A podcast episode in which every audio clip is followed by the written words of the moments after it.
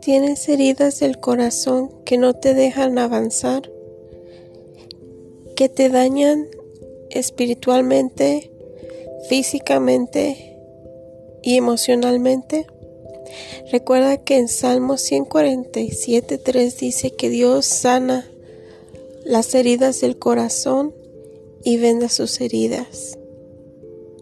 Aquí hablaremos de todas esas cosas para poder avanzar y tener esa vida en abundancia, la cual Dios nos ha prometido para que la vivamos.